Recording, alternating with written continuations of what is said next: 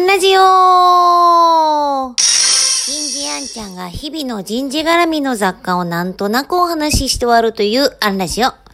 今日は1分間スピーチの組み立て方、えーこんなテーマでお話ししてみようと思います。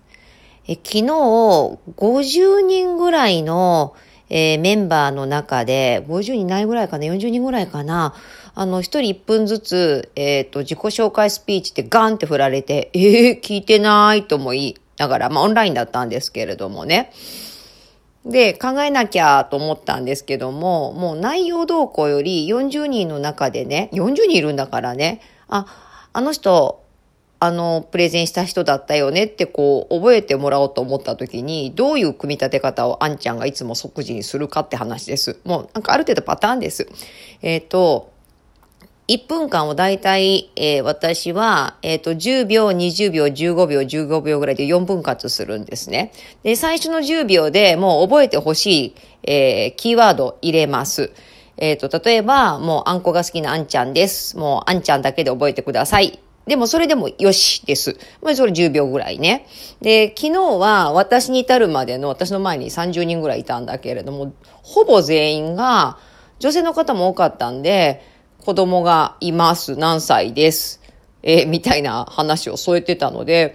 まああえて入れるほどでもないけど入れた方がいいかなでもなぁと思って、まあまあこれにしようと思って、あの、大阪から、え参加しているということと、もう社会人だけど息子がいるので、え大阪のおかんで覚えてください。もうこれで10秒です。えもうこれで名前呼ばれたら OK です。で、次なる、えっ、と、20秒は過去の話に飛びます。なぜ私がここにいるのかは過去にしかないからです。えっ、と、スナップショットの経験でいいので入れる。で、えっ、と、その過去からここに至るまでのエピソード。あの、まあ、結局今何してるのかにつながる話ね。まあ、どっちかって今の話って思ってもいいかな。それが15秒。で、今後、未来の話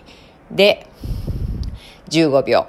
えーで、大阪のおかんよろしくお願いしますって終わると大体1分ぐらいになります。もうなんとなく、あの、1分間スピーチってやっぱ振られること多いので、えっ、と、キーワードっていうか呼び名。